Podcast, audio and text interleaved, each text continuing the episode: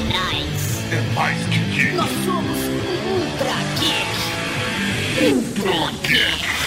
Au, Cavalaria Geek! Eu sou o Tatar Campos e está ouvindo Ultra Geek! E aqui do meu lado, o cara que tomou uma suspensão porque jogou um aviãozinho de papel no professor, professor Mauri! Cara, essa eu escapei, velho. Na verdade era bolinha de papel, mano. Era, não, era cuspe no canudinho, né? Não, não, velho. Puta, essa história um dia eu conto no Trageek, velho. Eu joguei bolinha de papel no professor, o professor achou que foi um outro aluno, o cara foi pra, pra diretoria. Nossa, não, mas- velho. Mas eu era pequeno.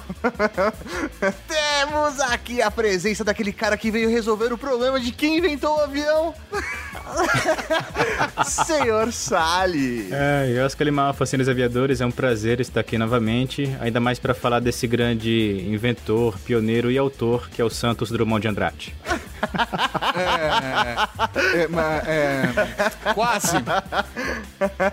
A gente chega lá. Então, eu sou o Alexandre Salles, o famoso apoio aéreo da Cavalaria Geek, e eu sou lá do Canal Piloto, o maior portal de instrução aeronáutica do Brasil atual. E paralelamente a isso, eu sou piloto privado, piloto de ultraleve e também dou instrução teórica. Eu estou, inclusive, com meu primeiro livro já lançado, o livro Formação Aeronáutica, que faz parte lá da série chamada 50 Dicas de Aviação, da editora Bianchi. E o nosso evento de lançamento, inclusive, na matriz da editora, aqui em São Paulo, vai ser, ou já foi, agora no dia 22 de agosto de 2015. Então, para isso e outras cositas más, entre lá no canalpiloto.com.br. E aí, Tato, qual é o tema de hoje? Hoje nós vamos falar sobre Alberto Santos Dumont, um dos maiores geeks, se não o maior geek do Brasil. Mas a gente não vai falar dele agora. Só vamos falar depois dos Recadinho. recadinhos. No tanto. Recadinhos do coração. Coração não, caralho. Tá bom, recadinhos. Recadinhos, mas... E estamos aqui para mais uma sessão de recadinhos do coração, senhor Tato Darkan. Exatamente, professor Mauri.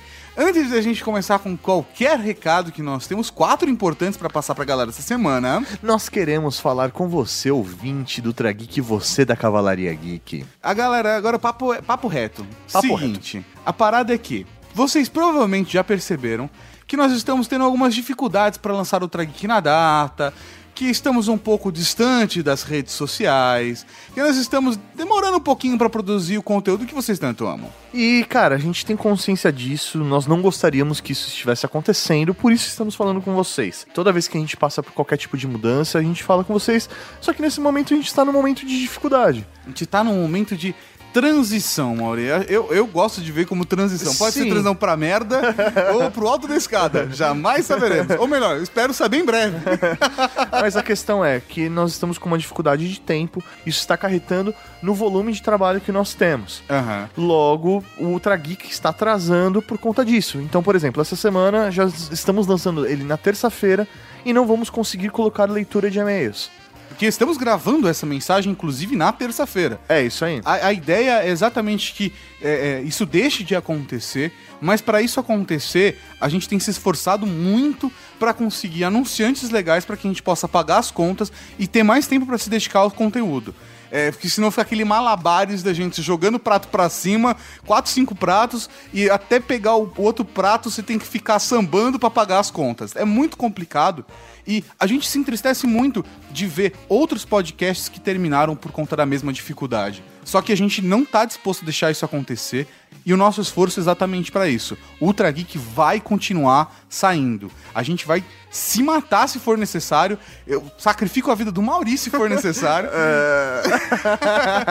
pro Ultra Geek continuar saindo. E falando sério, a gente se, se sacrifica muito, sabe? E a gente quer mu- muito que vocês realmente entendam que o que a gente quer fazer é deixar o Ultra Geek com uma periodicidade linda e, e lançar outros conteúdos. A gente já fez programação para lançar outros conteúdos que vocês estão sentindo falta dentro da Rede Geek, que vocês amam e a gente tá quase pronto para poder lançar eles também. Mas isso depende do que, Mauri? A gente precisa de tempo e de dinheiro. É Então, porque aí a gente consegue o quê? Ter mais gente trabalhando com a gente e conseguir colocar foco no conteúdo e deixar o Ultra Geek bonitinho saindo toda semana e correr atrás de mais entrevistas legais, como a gente teve do Padilha, conseguir ter mais programas bacanas e, e mais conteúdo pra vocês. Então, essa semana é, a gente resolveu sacrificar a leitura de e-mails para que vocês tivessem um programa essa semana. Então, a gente quer a compreensão de vocês em relação a isso. E na semana que vem, a nossa ideia é que nós façamos a leitura de e-mails dos dois últimos programas. Exatamente. O que eu posso pedir pra vocês do fundo do meu coração é que vocês continuem, como sempre, apoiando a gente, torcendo pela gente. O que a gente quer é entregar um conteúdo foda pra vocês. E a gente tá se, se esforçando muito pra isso. E eu espero do fundo do meu coração que em breve a gente possa ter o resultado disso tudo. Agora você deve estar se perguntando, como que eu posso ajudar os caras? Cara, você pode ajudar a gente curtindo a nossa página no Facebook, Exatamente. seguindo a gente no Twitter, seguindo a gente no Instagram, no Compartilhando Periscope, nossos posts. compartilhando todos os nossos posts, indo lá na página do Facebook, compartilhando. Isso ajuda a gente pra caralho, porque nossos números melhoram e logo a gente consegue mais patrocinadores e aí a gente consegue com dinheiro comprar tempo. É, que é exatamente isso, cara. A gente gostaria de ter mais gente na equipe da Rede Geek trabalhando com a gente pra gente poder entregar mais conteúdo pra vocês. É, é, é esse, esse é o momento de transição agora. A gente tá num limite de tempo que a gente tá trabalhando muito pra conseguir um gap suficiente pra colocar mais uma pessoa na equipe e a gente conseguir alavancar a parada. É isso aí, Cavalaria Geek. É muito bom estar aqui com vocês, compartilhar essa mensagem com vocês. E agora, quais são os recados importantes, tá? Outros recados importantes da semana, professor Mauri. Primeiro, eu participei do Papo H59, morando com os bros. Porra! Kickstarter, Patreon, Top 10 Gadgets Pessoais. Que beleza! Exatamente, podcast do canal masculino, vocês já estão mais do que carecas de saber. O professor Maurício tá ficando, ficando quase careca de saber qual é, É. o Papo H. É. Clica aqui no link do post, onde eu falo um pouco mais da experiência de morar com os brothers, experiência, é, o que eu acho do Kickstarter ou do Patreon. É, tem uma discussão super bacana lá. Clica no link, ouça o Papo H, altamente recomendado. Eu também estive participando de um programa, mas eu não falei nada. Eu só fui lá pra mostrar minha Você foi beleza. o modelo. Eu sou o modelo, cara. Que isso. Eu estou lá no pessoal do Manual do Homem Moderno. Eles fizeram um vídeo ensinando a galera como fazer um coque samurai. E eu fui o modelo. Eu fui até o barbeiro, eles fizeram meu cabelo. Eu estou lá com a minha beleza, meu charme, minha elegância. A gente tá com tanta falta de tempo que a gente tá usando o trabalho pra fazer as coisas de lazer. É foda. O Ed chamou o Mauri pra ir lá cortar o cabelo na barbearia de graça. Porque eu não tinha, não tinha tempo e nem dinheiro pra isso. Exatamente. E aí ele usou os, os contatos dele e foi usado como modelo pra isso. Se vocês quiserem fazer festa de 15 anos, bar mitzvah, chama a gente, Chama gente. manda um e-mail pra contato.com.br. Dois recadinhos também de projetos que nós apoiamos, professor Mauri. O primeiro é o projeto Construindo o Saber, um projeto de educação para as crianças do Rio das Pedras. Para as crianças. Criança do Rio das Pedras, Mauri. que beleza! Um membro da Cavalaria Geek, o Mário Márcio Félix, ele é professor nessa ONG, ele ajuda a passar ensinamentos para a molecada dessa região do Rio de Janeiro, só que a ONG está precisando de ajuda para reformar o seu local. Já passamos de 40%. Porra! Da meta. Show de bola! Falta, falta ainda mais 60. Então, galera, a mesma parada. Se você não pode contribuir com grana, a gente entende. Eu também não posso. A gente contribui como? Compartilhando. Compartilhando. Agora, se você também tem um. Pô, doa lá 5 reais, 10 reais. Às vezes você fala, ah, puta, vou deixar de tomar uma cerveja, mas vou ajudar o projeto que é bacana. Caramba, Maurício, vamos fazer o seguinte: vamos, vamos deixar de tomar um copo d'água. Uma garrafinha d'água custa mais ou menos uns 5 conto na balada. é isso aí. Tá bom? Porque Fechou. tomar uma cerveja, o cara falar "Ah, cerveja não, um copo d'água, tá Beleza. bom? Porque um copo d'água não se nega a ninguém. É, Você sabe, né? e por último, tem um grande amigo que está com um projeto lá no Kikante. Exatamente, o nosso querido amigo Luciano Pires do Café Brasil, que já participou aqui do Trageek algumas vezes. Está lá precisando de ajuda para lançar seu próximo livro. Exatamente, Café Brasil, 10 anos. Que beleza, velho. 10 anos, mano. 10 anos em livro, basicamente qual vai ser o, o rolê dele? Vai ter o livro físico em EPUB e um audiopod livro. Que da hora. Algo do gênero. Com todos os roteiros de todos os cafés Brasil. É, é bem bacana o conceito dele. Vale clicar aqui no link do post, acessar o Kikante e conhecer o projeto dele. Show de bola. Já atingiu, quer ver, Mauri? É. 55% da meta. Coisa linda de Deus. É verdade. velho. Não Se- tem meta, mas se a gente atingir a meta, a gente, gente dobra a dobra a meta. 55% tá na metade. E o que, que tem agora, Tato? O que, que tem agora? Cara, eu tô orgulhoso desse podcast, cara. Mas, é, desculpa. Podcast, podcast, podcast.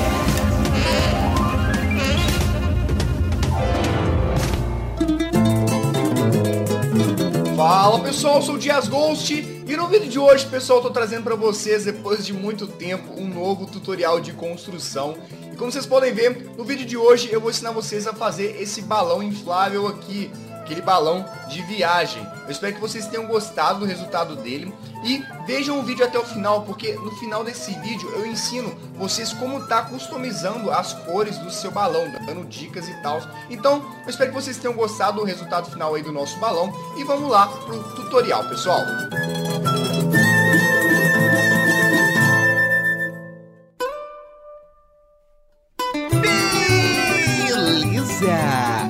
Vamos falar hoje de Alberto Santos Dumont, sua história, seus êxitos, suas derrotas, uma história comovente de um herói brasileiro. Ah, pequeno Alberto Santos Dumont, que nasceu no dia 20 de julho de 1873.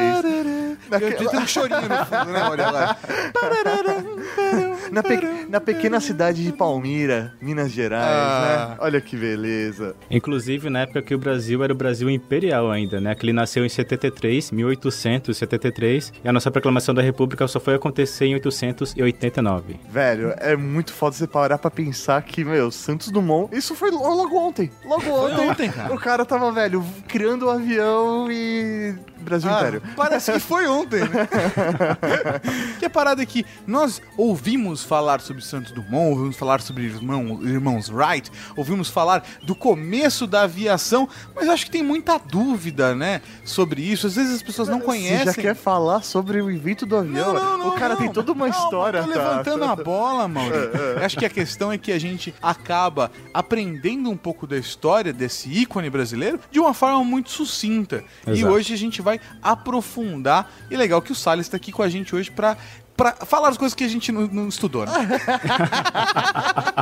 Na verdade, acho que é até da hora. A gente chamou o Salles pra gravar essa pauta porque realmente aquilo que você falou, o principal ponto da história do, do Santos Dumont é em relação à aviação e tecnicamente o Salles vai poder até falar mais sobre isso. Obviamente ele não tá aqui pra defender ninguém ou dizer quem tá certo e quem tá errado, mas ele Tá vai sim, poder tá, tá sim. Ele tá aqui pra falar quem tá certo e quem tá errado. E ele tá aqui pra defender quem tá certo e quem tá errado. Então, assim, a partir de agora, quem você ouviu agora, considera como certo e é isso aí. porque o Salles falou. Exatamente. E ele é E da isso. Cavalaria Geek. Pô, ponto. Foda-se o resto. É, me colocaram na berlinda agora, droga. Prazer, eu sou o Tatarkan e esse é meu papel.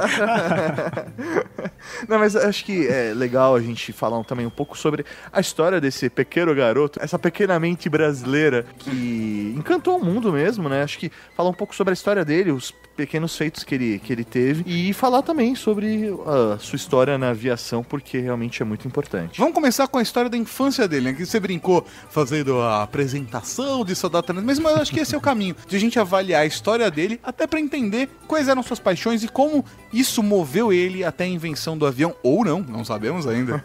Ainda não O sabemos. Salles ainda não confirmou ninguém. Só, tipo, pequenos dados, né? O, o Santos Dumont, né? O Alberto Santos Dumont, O ele... pequeno Alberto Santos Dumont, na pequeno, época. pequeno, pe- pequeno Albertinho. É, porque o Albertinho... Albertinho. Alberto! Ele é filho de Henrique Dumont com a Francisca de Paula Santos. Ele nasceu em Palmira mesmo, Minas Gerais, o que é muito interessante que a cidade ela acabou mudando de nome para homenagear ele pela figura ilustre que ele é realmente, né? Então hoje a cidade de Palmira não, não existe mais, é a cidade que leva seu nome. Santos Dumont. Bonito, né? Eu acho que o que é legal de falar da infância dele é que quando logo que ele nasceu eles se mudaram pro interior de São Paulo e eles viviam realmente numa fazenda. E pequeno Albertinho, Albertinho! ele era muito ligado aos equipamentos que tinham na fazenda. E é legal a gente parar pra pensar que ele teve uma infância muito brasileira. Muita gente até hoje tem uma infância dessa, ligado à fazenda, ligado à, à- à natureza, né? A maneira como você encara isso, obviamente, é diferente, mas a, a infância do, do Santos Dumont na fazenda, obviamente que o Santos Dumont era rico pra caralho. Exatamente. Mas, né, era outro tipo de fazenda, mas a infância do meu avô foi na fazenda. Então eu imagino que, por mais que sim existisse uma diferença de classe social social, mas as brincadeiras da molecada na fazenda eram as mesmas, sabe? Então, é- é- isso é uma infância muito brasileira, cultura muito forte brasileira. Eu vejo a história dele, primeira coisa que eu associo é Monteiro Lobato teve uma infância parecida, saca? Meu avô teve uma infância parecida. Eu, eu consigo visualizar isso através das histórias que eu ouvi na minha família. E uma coisa interessante de citar também é o ambiente no qual ele viveu. Porque como a gente citou aqui, ele cresceu numa fazenda, mas obviamente como a família dele tinha muito capital e até, inclusive, segundo o que eu li, o capital veio pela parte da mãe dele, né, da família da mãe. Eles compraram essa fazenda que acabou se desenvolvendo pro fator do café, tanto que o pai dele acabou se tornando o chamado rei do café no Brasil na época. E com isso... Olha lá, olha a diferença da família do meu avô pra, pra família do rei do café. Eu queria ser rei de alguma coisa. Quem sabe um dia eu falar, Tato Zarcão, rei da putaria do Brasil. Já ia ser um título foda. Mas não. Rei, rei, rei do quê? Que rei sou eu? Eu te pergunto. Você só é rei quando você senta no trono, né? Exatamente. Rei da merda, né? Melhor ser a- o rei da merda do que ser a merda do rei, né? É, e, e com isso, diferente de outras crianças que nasciam assim no contexto rural do Brasil, né? Ele nunca precisou, por exemplo, começar a trabalhar desde cedo. Então ele teve esse tempo para, digamos, investir o tempo dele naquilo que ele gostava. Então uma coisa famosa que acabou influenciando ele culturalmente falando era, além do pai dele ser engenheiro, é claro, né? Ele também consumiu muito material de um autor que não sei se vocês conhecem, um autor um pouquinho famoso chamado Júlio Verne. Não, não, nunca ouvi falar desse cara. Eu já vi o Dr. Brown citando ele em algum É, filme. não é aquele cara que, aperta, que, que aponta pro pinto? Aquele é pequeno Júlio Werner. Ah, Julinho, era, era o Verdezinho, um dos dois. É, então com esse interesse, como o Tato até citou, ele Só um começou... Oi, não sei se ficou claro o sarcasmo, tá? Mas sim, nós conhecemos Júlio Verne. Tá, só pra deixar claro, porque às vezes o cara tá ouvindo, meu Deus, como eles não conhecem Júlio Verne? Só pra deixar claro. Eu levantei uma placa, mas como é só podcast, é melhor pontuar. Só o pessoal do iCast viu. Boa. Até como o Tato citou, né, ele começou a ter esse interesse por analisar até mecanicamente, né, o funcionamento de, alguma, de alguns equipamentos ali da fazenda, como, como os próprios tratores, alguns equipamentos movidos a vapor e até a locomotiva que passava ali pela fazenda de café da família dele. O cara era tão rico que ele tinha seu próprio trilho de trem, velho. Sério. Isso era absurdo, né? O cara tinha uma linha particular pra fazer a locomoção do- do- dos materiais. A fazenda deve, devia ser gigantesca, né? E pra isso eles tinham a sua própria linha de trem. O que dá pra entender, né? Por conta do sucesso da empresa do pai, né, da, da família, a, a Dumont Coffee Company, isso permitiu que ele tivesse uma educação fora do padrão para o Brasil. Tanto é que parte da educação dele foi feita na Europa, né? A gente ainda vai chegar lá, mas isso permitiu que ele se desenvolvesse de uma forma diferente, por ter acesso a educação, instrumentos, a conhecimento que não é todo mundo que tinha na época. E é muito foda porque o próprio pai tinha uma preocupação com isso. O pai, ele, ele sempre orientou o filho, meu, estuda, faz aquilo que você gosta, não se preocupe em ganhar dinheiro. Deixa que eu vou deixar pra você uma bela herança que você não vai precisar disso. Então aí realmente foi o que o cara fez. Ele foi atrás daquilo que ele amava, que era tecnologia. E, meu, ele demonstrava desde pequeno, ele desmontava as coisas, sabe aquela coisa do geek que a gente, meu, Sim. sempre fala. Desmontava o rádio, desmontava o robozinho, o brinquedo. Ele fazia a mesma coisa, obviamente, dentro das proporções, né? Mas ele desmontava os seus, os seus brinquedos, o que ele via na frente pra ver como era por dentro. É o geek de hoje, só É, que de sim. antigamente. e eu, eu passei pela mesma situação. Meu pai virou pra mim na infância e falou: Filho, faça o que você quiser, desenvolva-se como que você quiser e não se preocupe com herança, porque não vai ter. Um ótimo incentivo. eu tô correndo atrás. né? Já não me preocupo com herança, eu sei que eu não vou ter. A gente vai primeiramente pegar alguns materiais que a gente vai precisar. Primeiramente, você vai escolher aqui uma madeira que você queira. No meu caso, eu vou pegar aqui o carvalho normal e a escada da mesma cor da madeira que você escolheu. Então, no meu caso aqui, escada também de carvalho. A gente também vai pegar cerca e vamos pegar a porta de cerca. Se você tiver na versão 1.8 do Minecraft, vai ser melhor ainda. Você pode escolher a cerca da mesma cor da madeira que você escolheu, né? Mas eu tô aqui na versão 1.7, mas não tem problema nenhum também não.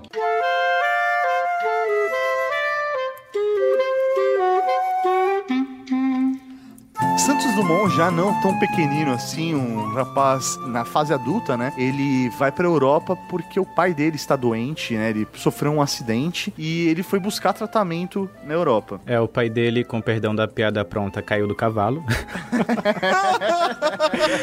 e ele ficou o que chamam de hemiplégico, que é quando a pessoa fica com metade do corpo, né, esquerda ou direita paralisada. Aí com isso ele foi buscar tratamento ali inicialmente na França, chegou aí para outros países da Europa, mas infelizmente acabou morrendo ali em 1892. E fez até com que ele voltasse, depois, né, o Santos Dumont voltasse pro Brasil nesse período, né? E o que é muito curioso é que ele foi a pessoa responsável por trazer o primeiro carro movido a motor por explosão aqui no Brasil. Então o primeiro carro que chegou aqui foi trazido por Santos Dumont, que é muito foda isso, velho. A preocupação do, do cara, né? Ele tava na Europa, ficou fascinado por ver aqueles carros e falou, velho, eu preciso levar isso pro Brasil, as pessoas precisam ver o que é um carro. O né? que é uma carroça sem cavalo, que era co- como era conhecido na época. Sim, é, E ele comprou um Peugeot em 1891. Olha só a oportunidade de jabá Peugeot. Estamos aceitando patrocínio. Primeiro carro do Brasil. Você pode. Cara, porra. É, e é justamente interessante também a gente ver a relação da história do Santos Dumont e da aviação como um todo com a história dessas outras companhias que, né, décadas depois acabaram vingando economicamente falando. Então, por exemplo, a Peugeot, apesar do Santos Dumont ter investido e comprado nos primeiros carros que eles, que eles produziram na época, a Peugeot, na verdade, começou também como uma companhia de café, depois ela passou a produzir bicicletas e só então passou a construir carros, né? Então, o Santos Dumont chegou ali e falou, ah, eu acho que eu vou comprar um equipamento dessa tal de Peugeot aí, quem sabe dá certo. Não, e é muito foda que, meu, as bicicletas Peugeot, elas são extremamente valorizadas até hoje, né? As antigonas e tal. Se vai no mercado de bicicletas usadas, assim, antigas, a bicicleta Peugeot, ela é bem valorizada. E eu descobri isso assistindo History Channel Caçadores de Relíquia. Mas, e, e, assim, a gente tava falando da história do carro, é curioso só pensar que você pensar, ah, o Santos Dumont trouxe o carro pro Brasil, ele é um cara pioneiro. Mas a, a parada é a paixão dele pela mecânica. Sim. E, e- então, o, o fato principal dele ter trazido o carro pro Brasil não é necessariamente pra ele poder andar de carro e pagar de gato na vizinhança e comer todo mundo, mas sim pra ele poder estudar o veículo, entender como funcionam as engrenagens e poder entender mecanicamente como ele pode reproduzir aquilo. É, o motor a combustão ali, que era o principal interesse dele, que é o que depois ele vai acabar utilizando nos seus inventos quando ele começa a desenvolver lá na França. Exato, porque a grande viabilidade da aviação como um todo, não só a aviação de asa fixa, mas também a de balões, a, a parte do dirigível, né? A grande diferença, o grande divisor de águas é justamente o motor que seja viável para a pessoa carregar na aeronave, que tenha a potência necessária e também que não seja muito pesado para ela levar ali a bordo. É, o Santos Dumont, né, percebeu que realmente ele deveria estar ficar na Europa para se desenvolver, porque querendo ou não, a- o Brasil ele ainda estava começando a engatinhar, ele não teria estrutura para desenvolver uma mente como o do Santos Dumont. Então ele realmente foi para onde ele deveria estar, que era o, o auge do desenvolvimento dos grandes pensadores estava na Europa, não tinha como. Os artistas, todos os movimentos estavam acontecendo na Europa. E a França, principalmente, era um centro cultural muito forte, né? Na Europa inteira, sim, mas a França, naquela época, era muito forte. Exato, é como se fosse os Estados Unidos hoje em dia, né? A gente tem o contraste aqui de investimento em pesquisa atualmente, como tendo os Estados Unidos como líder, e a França justamente era os Estados Unidos daquela época. E até por isso que por muitas décadas, até depois disso, a segunda língua ensinada nas escolas aqui no Brasil também era o francês e não o inglês, né? Justamente, justamente. Minha mãe chegou a ter aula de francês na escola. Caramba, É velho. verdade. É Que verdade. beleza, sua mãe estudava numa escola tradicional. Não, uma escola municipal, São Caetano. Não entendi essa sua lógica. Não, não, porque, pô, tradicional, não é todas as escolas que iam. Que tinham idiomas, sim, É, mas... Na época, aparentemente, na escola municipal de São Caetano era padrão ter francês. é uma curiosidade, né, que acho que vale colocar em relação à vida do próprio Santos Dumont. Ele era um cara que, por mais que ele fosse humilde, né, ele levava uma vida de bom vivan. Ah, Meu, sim. O cara frequentava festas, ele ele resolveu, tipo, ah, agora eu sou. Eu vou participar de corridas de automobilismo, sabe? ele tinha. É meio Tony Stark, né? O cara. Ele é um filantropo bilionário. É o Tony Stark brasileiro, ele. Mas a gente não tem muita referência dos, do Santos Dumont pegador, né? Não sei se é porque não tinha internet na época, ou câmera de smartphone. a gente não tem muitos dados. Eu até pesquisei sobre isso, né? Mas eu nunca vi nenhuma grande informação sobre essa vida amorosa dele. A família dele talvez possa dizer uma coisa, mas com certeza não diria. É, justamente. E sobre isso, eu até pesquisei sobre essa parte, assim, porque é até importante a gente contextualizar o pessoal. De fato, sempre que se fala do contexto histórico do Santos Dumont, tem essa, digamos, digamos, ausência de relação ele com outros seres humanos, independente do sexo. Então a gente não sabe é, se ele era heterossexual, se ele era homossexual ou se ele era assexuado também, né? Só que dentre os poucos registros desse sentido, a gente tem aqui uma mulher na parte da história dele que é a chamada Aida de Acosta. Eu até pesquisei sobre ela, mas o máximo que eu encontrei foi que ela foi uma socialite, digamos assim, da, da época. Não foi nenhuma pioneira em nenhum sentido, a não ser justamente na parte que ela se relacionou com o Santos Dumont, porque ela foi a única pessoa que o Santos Dumont permitiu a pilotar uma das aeronaves ou dos dirigíveis dele, que foi o dirigível número 9. Porque assim, depois que o Santos Dumont começou a fabricar os dirigíveis dele, nos quais ele já podia, digamos, navegar tranquilamente por Paris, né? Como não existia nenhuma regra de tráfego aéreo, ele se comportava como se comportam os drones hoje em dia. Então, com os navios. Então... Use de bom senso. então, como os pilotos de drone hoje em dia, ele fazia o quê? Ele saía lá do, do aeroclube, flutuava com o dirigível dele, ia lá, pousava em algum descampado, amarrava o dirigível em algum lugar ali e ia lá pro restaurante preferido dele tomar um cafezinho. Então ele ia lá, navegava pela altura dos próprios prédios de país. Ele queria, digamos, chamar atenção pro pessoal. chamar atenção. É, o Tony Stark, velho. Ele é. muito Tony Stark. Eu vou pegar você aqui com o meu dirigível, vou cruzar a cidade e vamos tomar um cafezinho. Vou comer um croissant. Que, que é engraçado, né? As pessoas normalmente associam ao, ao avião, mas não compreendem o processo que a aviação estava no momento, né? Que os dirigíveis tinham uma importância muito grande. Exato. Aí só para finalizar essa parte da ida da costa, foi justamente um desses momentos nos quais ele pousou para ir ali no restaurante que ele conheceu ela e ele permitiu que ela fosse a primeira pessoa a pilotar um dos dirigíveis dele, que foi o dirigível número 9. Então eles com isso acabaram encenando uma cena no mínimo cômica, que como não tinha nenhum meio deles, deles se comunicarem, né, como rádio, por exemplo, o que ele fez? Ele colocou ela ali no dirigível para ela começar a flutuar e dirigir o dirigível a apenas alguns metros de altura. Ele foi de bicicleta correndo atrás dela e gritando as instruções. Caralho, extremamente seguro, E né? até por isso que eu citei que essa parte da história dela com o Santos Dumont foi marcante para a história dela, que até então era apenas uma socialite, porque ela com isso se tornou a primeira mulher a pilotar uma aeronave motorizada até então. E com isso, com os anos depois que se passaram, né, é, é reportado que o Santos Dumont sempre guardou uma foto dela num porta-retrato na casa dele, lá numa bancada dele, ao lado de um vaso de flores até o final da vida dele. Só que quando um repórter soube disso, foi perguntar para ela, né, se ela teve alguma relação com Santos Dumont ou não, ela falou que mal conhecia ele, né? Então duas uma, ou eles tiveram de fato alguma relação secreta ali, ou Santos Dumont também foi o inventor da friendzone.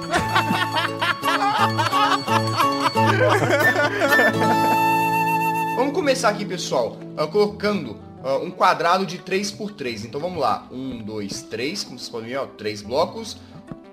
3, beleza. Temos aqui, olha, 9 blocos, 3 por 3. Sem segredo nenhum. Agora a gente pega a escada aqui e vai colocando aqui, olha, a escada invertida desse jeito aqui. Tá vendo? Olha, nas laterais aqui, mas sem juntar as duas escadas da ponta, tá vendo? Olha, fica desse jeito aqui, tá vendo? Agora, a gente vai vir aqui e vai colocar carvalho por cima das escadas, tá, pessoal? Das escadas. E um dos lados aqui você escolhe para ficar um bloco vazio no meio, que vai ser a entrada do seu balão. Você pode ou não colocar a fence gate se você quiser. Fica parecendo que é uma porta de entrada aqui pro seu balão e tal. Mas você não é obrigado a colocar não se você não quiser, beleza?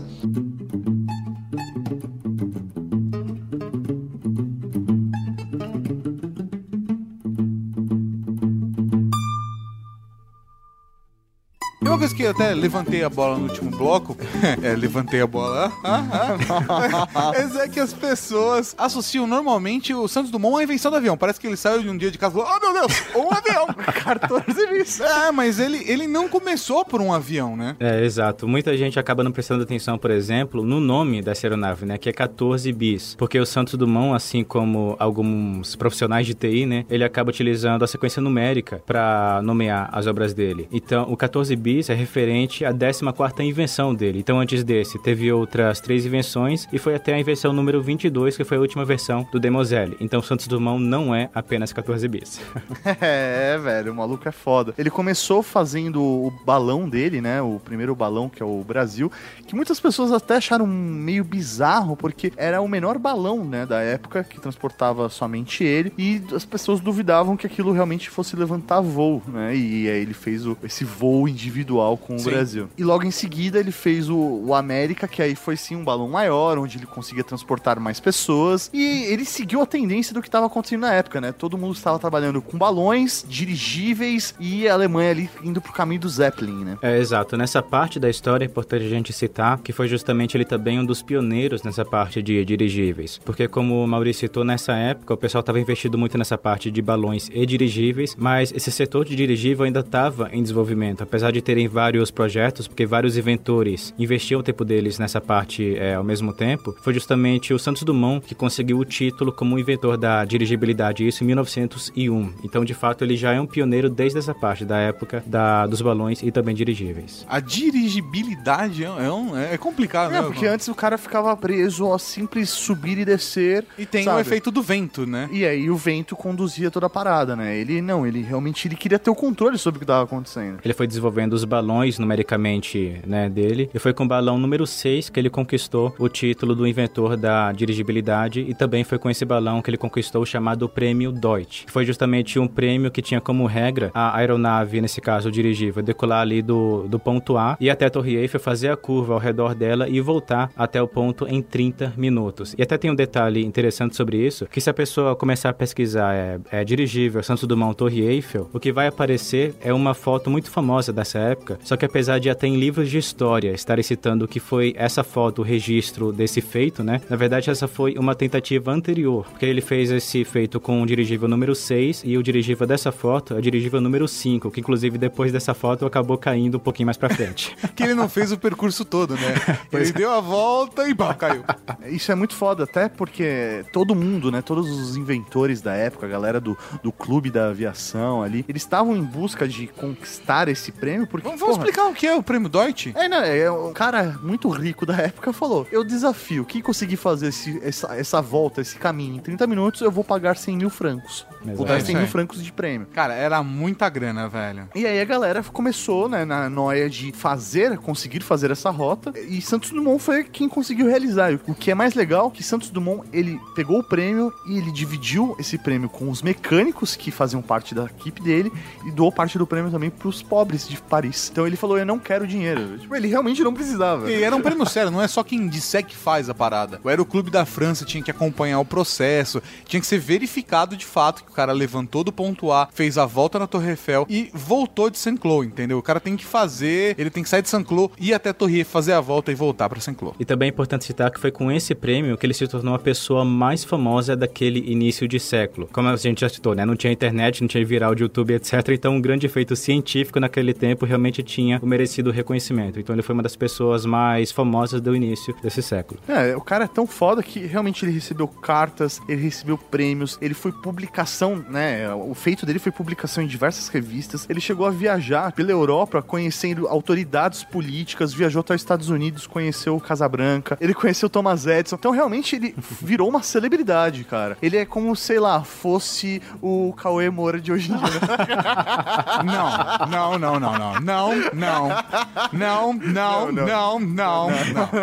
Não, zoeira, zoeira, zoeira. Não, mas ele, ele teve um papel importante porque, como ele andava entre pensadores num dos principais pontos culturais do mundo, né? Que, que distribuía a cultura para o mundo, ele acabou se tornando uma referência. Ponto, é isso. O cara era uma referência. E também paralelo a esse reconhecimento que vocês citaram, foi também uma das viagens dele para os Estados Unidos que ele foi tentar participar de um outro concurso de aviação que na época. Então ele levou o balão dele, o número 7, para Louisiana, lá para os Estados Unidos, para também tentar fazer um circuito pré-definido que se ele conseguisse, ele ia ganhar 100 mil dólares na época. Que eu não sei qual é a cotação do dólar naquela época, mas devia ser muito dinheiro também.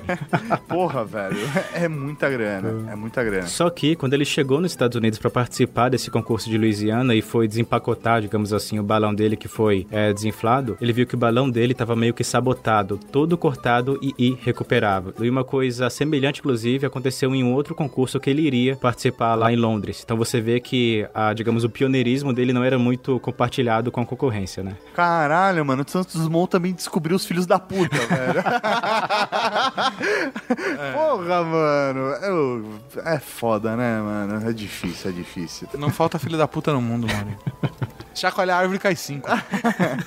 Mas o Santos Dumont, ele influenciou em diversas outras invenções, ele não ficou preso somente à aviação. Ele, por exemplo, né, algumas pessoas acabam relacionando ele ao relógio de pulso, né? Obviamente ele não inventou o relógio de pulso, mas foi ele que realmente tornou moda. O cara era tão foda que as pessoas desejavam usar aquilo que ele estava usando, que era um relógio de pulso. Sim, é aquele cara que Marco, fazia tendência, criava tendência, né? Sim, ele chegou no seu amigo, pô, o cara que toma, sei lá, um tomava, tomava uma cervejinha com ele, o Cartier. Aí, Cartier. Porra, Cartier, sabe o que eu tava pensando hoje, velho? É foda pilotar segurando as duas mãos e ter que tirar o relógio do bolso. É uma merda, cara.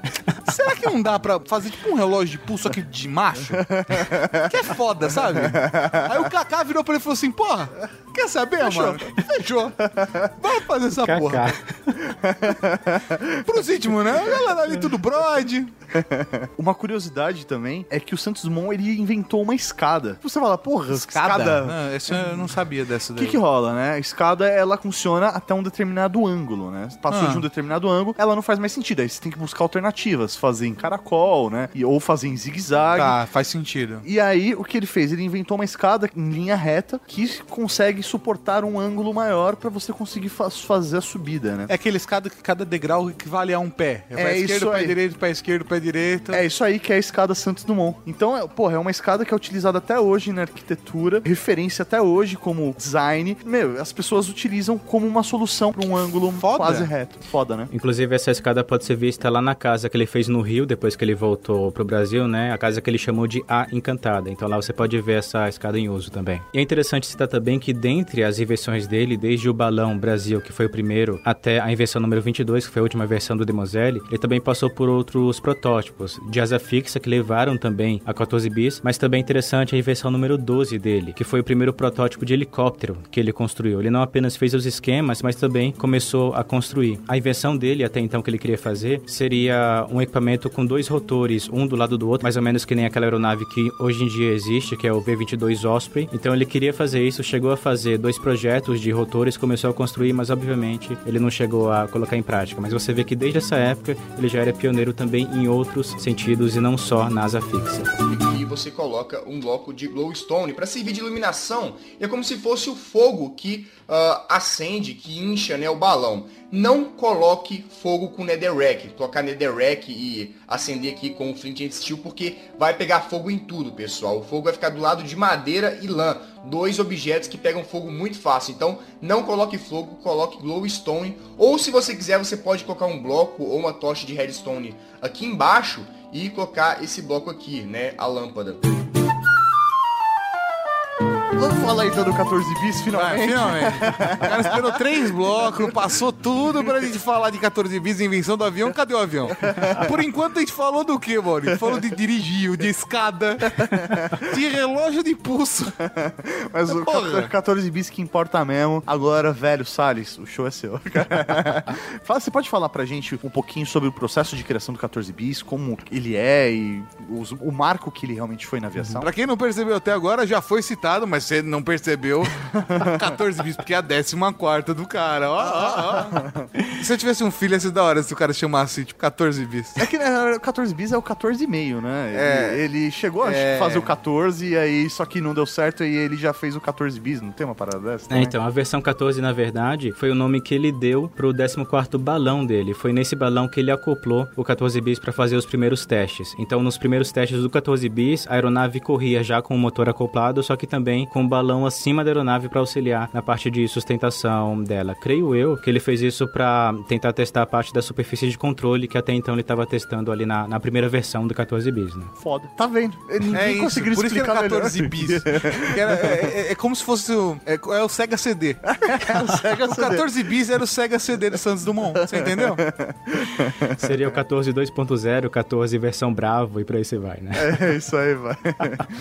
Mas e aí, o que é o 14 14 bis para aviação, Salles? Então, o 14 bis como título atual, isso não há nenhum tipo de discussão, foi a primeira aeronave mais pesada do que o ar, motorizada, a decolar por meios próprios em um ato público. Então, falando um pouquinho dessa história do 14 bis, apesar de muita gente acreditar que ele fez apenas um voo, que foi aquele voo registrado na, na famosa foto, né? Na verdade, tiveram três voos com 14 bis em três versões do 14 bis. Então, não era a mesma aeronave em todos os atos públicos dele. Então, primeiro, pra gente citar as datas também, para caso isso caia no Enem, para você acertar isso daí. Seguinte. Vamos É lá. sério? né? Ultra Geek cursinho. Ela é curso, né? Audiocurso. Então, os três voos que ele fez com 14 bis foram até aqui próximos, em meses próximos. Em 13 de setembro de 1906, ele fez o primeiro voo com 14 bis, que ele chamava, na verdade, de- do nome oficial de Ave de Rapina 1, só que em francês nesse caso, né? O Ave de Rapina 1 levou pela primeira Quero vez... pronúncia. Cara, eu me arrisco no alemão, mas no francês eu sou péssimo. Ué, ninguém quer tentar, não? O azul de Pro. Hã? O azul de Pro. Foi isso que o Google Translator me disse. Lá veio o Carrasco criticar a gente de novo Vai, nos comentários. Ah, né? vai. Eu confio. O latim falaram que tava bom. O azul de Pro. Então, essa primeira versão do 14 bis, o Ave de Rapina 1, ele voou pela O azul de Pro. Ele voa ali a 70 centímetros de altura e percorrendo 7 metros. É um voo de fato curto, mas foi o primeiro voo desse tipo de categoria de aeronave. Só que, obviamente, esse voo ele fez em teste, não havia muitas testemunhas, então ele, depois que viu que o projeto dele funcionava, aí sim, ele marcou uma demonstração pública perante um júri, imprensa e mais de mil pessoas para fazer o segundo e oficial voo do 14 bis. Cara, pera, mil pessoas nessa época, velho. É sério, é tipo um milhão de inscritos no YouTube.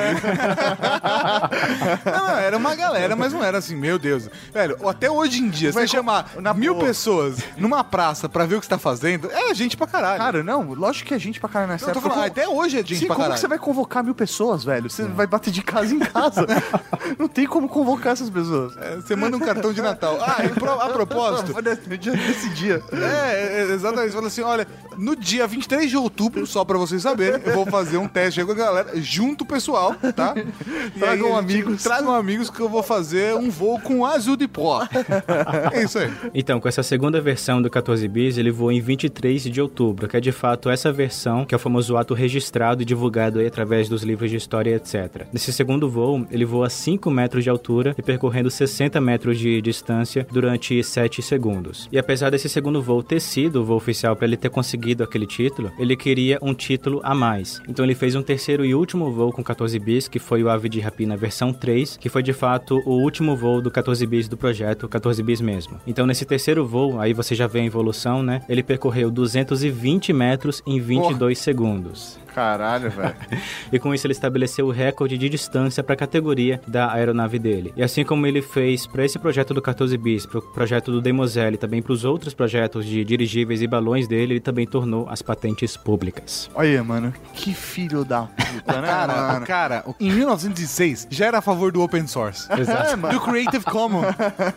Não, mano, E não, inclusive podia usar até pra uso comercial. O cara tava liberando. já era. Em relação aos projetos públicos dele, é interessante citar também que uma das aeronaves futuras que ele fez, que é o Demoselle, que foi a aeronave produzida em série, né, que ele inventou, é, o projeto dela foi inclusive publicado na revista Popular Mechanics, de 1910, que, que era a revista mais famosa desse gênero na época. E também nessa revista de alta circulação, ele deixou ser impresso ali todos os projetos e esquemas do Demoselle, que foi a aeronave com a qual ele queria popularizar a aviação e fazer com que qualquer pessoa que tivesse condições de comprar os materiais pudesse fabricar a sua aeronave. Tipo, faça sua própria aeronave desse- É. e ganhe 50 minutos de internet grátis. A, a gente montou dinossauro na infância. A galera montava aeronave.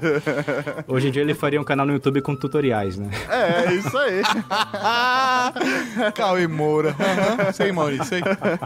Mas e aí, por que que o Santos Dumont aí, é, ou 14 bis, por alguns é considerado a primeira aeronave ou não? Como os irmãos Wright, eles estão nessa história? Qual que é a sua visão da história, Salles? Então, por mais mais que a gente fale aqui desse tema, também mais uma vez a gente vai atingir apenas o topo do iceberg dessa discussão.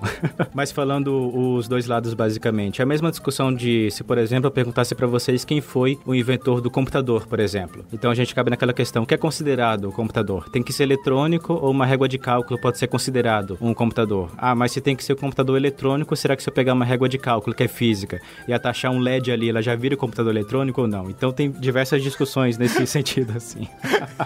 A partir de que ponto é realmente eletrônico? né? Exato. E aí? É porque a, a questão da discussão é não só o, o fato de planar, mas também se ele levanta ao voo sozinho ou se precisa de impulso de uma catapulta. Essa é a maior discussão dos irmãos Wright com o Santos Dumont, analisando apenas no topo do, do iceberg. E por que eles não chamaram uma demonstração pública também, né? É, que eles só foram tirar demonstração pública em 1908, né? Se não me engano. Em 8 e 9, exatamente, exatamente. Então é interessante também a gente citar os anos para as pessoas entenderem mais ou menos a polêmica da época, né? Então só lembrando o ano do 14 bis, ele fez o primeiro voo dele de teste, também o primeiro voo público, e o terceiro voo quebrando recorde de distância em 1906, certo? Só que os irmãos White, eles afirmam terem feito o primeiro voo com a aeronave deles, o Flyer versão 1, é em 1903. Só que a gente sabe que as primeiras decolagens das primeiras versões das aeronaves deles, elas não eram feitas pela própria aeronave, porque a aeronave também não tinha rodas, também não tinha força de motor para decolar por meios próprios. Então, eles acabavam utilizando uma catapulta para isso, que foi utilizada na primeira versão do Flyer para o primeiro voo dele também. Aí quando começaram a comparar o primeiro projeto do Flyer com os outros primeiros projetos que foram surgindo com o passar do tempo, né? Os irmãos White também afirmaram que a primeira versão do Flyer, que lembrando, tinha um motor fraco, não tinha rodas nem nada, também chegou a decolar sem o auxílio da catapulta. Só que sem o registro de testemunhas válidas e oficiais e também sem fotos desse voo sem a catapulta. Então a polêmica já começa por aí. Mas que órgãos consideram os irmãos Wright como o primeiro voo? Quem, quem, É. quem fora os americanos considera que os caras É. de fato inventaram avião? É isso que pergunta. Então, a federação que até então acabava regulamentando essas novas invenções era a Federação Aeronáutica Internacional. E sobre que país considera que inventor de avião hoje em dia, né? Inclusive, é interessante citar que no Brasil, obviamente, é o Santos Dumont, o considerado como inventor do avião. Em todos os outros países do mundo são os irmãos White, com exceção da França, que ela acaba dando esse título ao Clement Ader, que antes mesmo dos irmãos White, em 1890, ele construiu a invenção que ele chamou de Avion 1, que é também um aparelho mais pesado que o ar, com um design de asas parecida com a de morcego, é uma coisa bem parecida com aquele desenho lá do, do Pegue o Pombo, por exemplo, né? Sim, é verdade. Então, com esse Avion 1, que tinha inclusive um motor é, movido não a gasolina, não a combustível, né, mas sim ainda a vapor, ele voou a 20 centímetros do solo por 50 metros em 1890, 13 anos antes dos irmãos White. Aí é interessante a gente ver o contexto disso aqui também, porque um dos motivos para eles dispersarem o Clemente como inventor do, da aeronave né, em todos os outros países foi que essa aeronave ele fez em segredo militar, então também não tinha nem, nenhum tipo de testemunha e nenhum, ti- e nenhum tipo de órgãos oficiais. Só que os primeiros voos do Flyer dos irmãos White também foram feitos em segredos. Então por que o segredo de um vale e o segredo de outro não, né? É, simples- ma- simplesmente por conta da supremacia de um determinado país e do outro não. Você faça assim. Não precisa pensar muito nisso. É claro que vale a pena citar que o Avion do Clement Ader, ele foi também só divulgado em 1910, mas também foi só um pouquinho depois que os irmãos White fizeram os primeiros voos públicos deles, né, em 1908 e 1909, como o Tato citou também. Então foi tudo muito próximo. Caralho, velho. Então, concluindo, o Santos Dumont é melhor.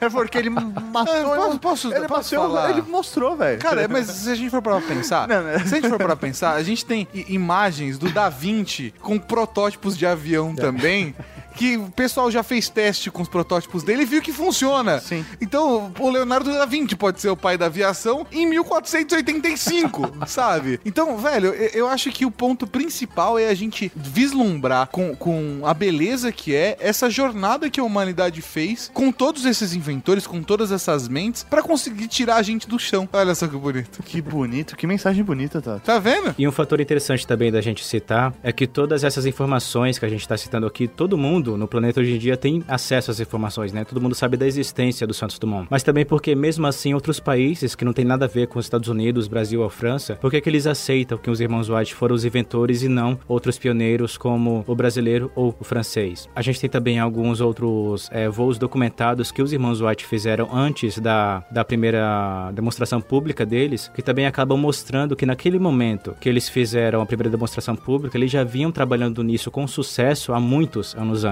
Então, por exemplo, em 1903, a gente citou que eles fizeram ali o primeiro voo com o Flyer 1, a primeira versão da aeronave deles, né? Então ali ele voou 36 metros durante 12 segundos. No ano seguinte, 1904, com o Flyer 2, ele voou, segundo os documentos deles também, 105 vezes, efetuando também o primeiro voo em círculos e ficando no ar também por até 5 minutos. E para fechar com chave de ouro, em 1905, o Flyer 3 voou por mais de 39 minutos. Lembrando que o voo do Santos Dumont, em 1906, durou apenas alguns segundos. Caralho, 40 minutos, é, cara. coisa dá pra dar um caralho. rolê foda. Ô, perra, cê- 39 minutos numa aeronave, você vai mais rápido ainda, né, cara? Porque você não tem obstáculo, né? Exatamente. E a primeira aeronave do Santos Dumont que chegava um pouquinho perto das próximas versões do Flyer nesse sentido de velocidade, etc., foi o Demoselle, que a gente já citou, né? Que ele foi produzido só em 1907. Então, realmente, a gente tem bons argumentos de ambos os lados aí. E no final das contas, não tem um grande vencedor.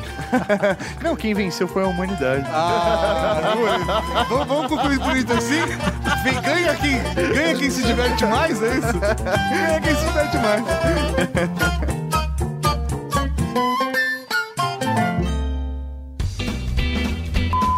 Fotos amadores. O pessoal fica me passando e fica difícil, né, de concentrar no trabalho.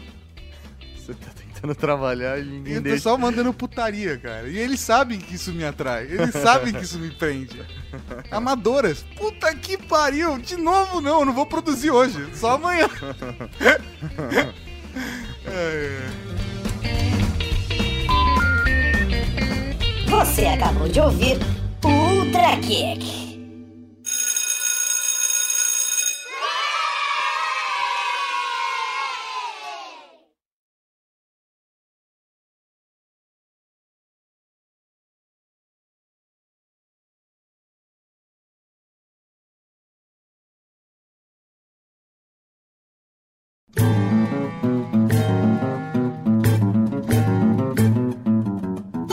Gente não falou da, da, da guerra, né? Então, é, eu acho que a gente poderia até falar, mas eu não sei se é tão legal. Porque, É. porra, velho, é a parte mais triste da história do cara. Pois não é. sei se, se de repente a gente pode até depois falar na leitura de e-mails que a gente Pulou. pulou, porque, pô, o cara fez tanta coisa boa. Fala da morte dele, não sei se é Exato. não, não mais legal, tá ligado? O real legado dele já foi citado aqui, né? É, isso, aí. Eu acho que é isso. Tem mais alguma informação que vocês acham que, ah, puta, isso tem que entrar? Pra mim, fechou, cara. Quanto tempo de gravação a gente tem? Tem 15 minutos mais ou menos esse bloco. É, não. Só tinha citado aqui do, da parte que ele morreu, Revolução Constitucionalista de 32, que ele viu aeronaves utilizando para bombardear alvos civis, e aí ele se enforcou no Guarujá, relógio de pulso, mas só isso mesmo. Ele se enforcou no Guarujá com relógio de pulso aí? Não, Caralho, isso tá algo que, que pode ser usado no meu programa. ele morreu na hora, né?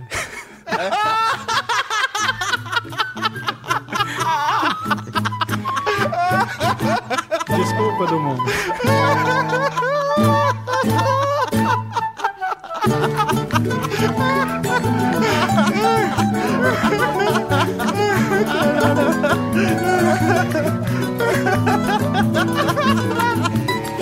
O cara converteram. A piada pode ser até usada no programa agora. É, vai virar o extra.